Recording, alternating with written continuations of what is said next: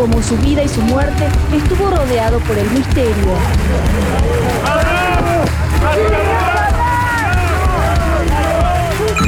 ¡José Luis Cabezas! ¡José Luis Cabezas! ¡Ahora!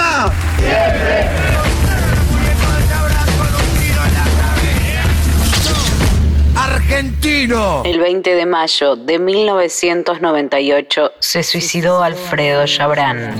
Prófugo de la justicia por el crimen del fotógrafo José Luis Cabezas. El cuerpo del empresario Alfredo Chabrán fue trasladado desde la estancia San Ignacio donde se suicidó hasta una clínica particular donde le realizaron una tomografía computada. que era rey de esta jungla se le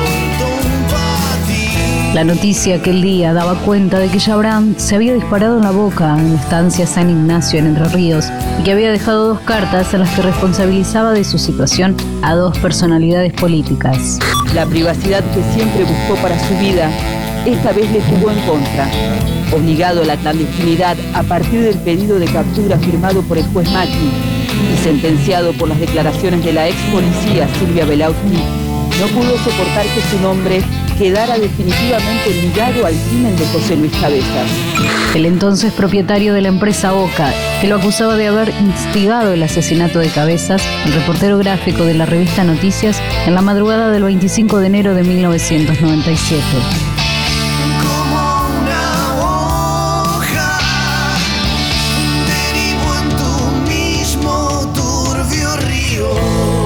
Tiempo atrás, el ministro de Economía de esa época, Domingo Cavallo, no aparecen en los diarios. Se dan el lujo de no dar la cara.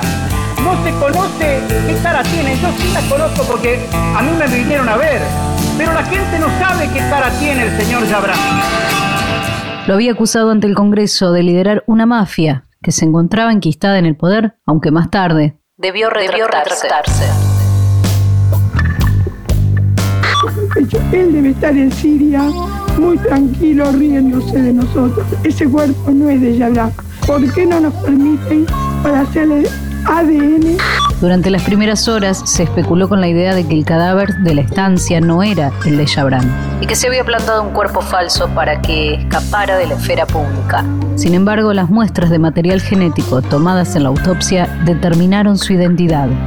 Si bien no se descarta ninguna hipótesis, no puede ser descartada absolutamente ninguna, eh, todo hace presuponer que este hecho que ha sido calificado y coincido como un hecho de características mafiosas, tiene que ver con la profesión de cabeza.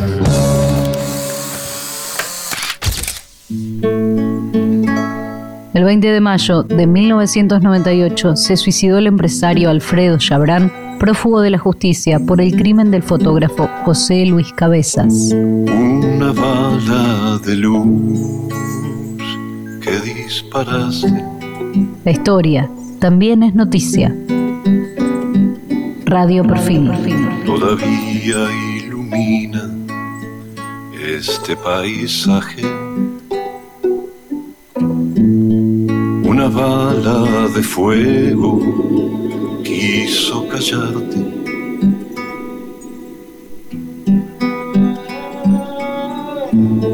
Y te hizo más grande, inolvidable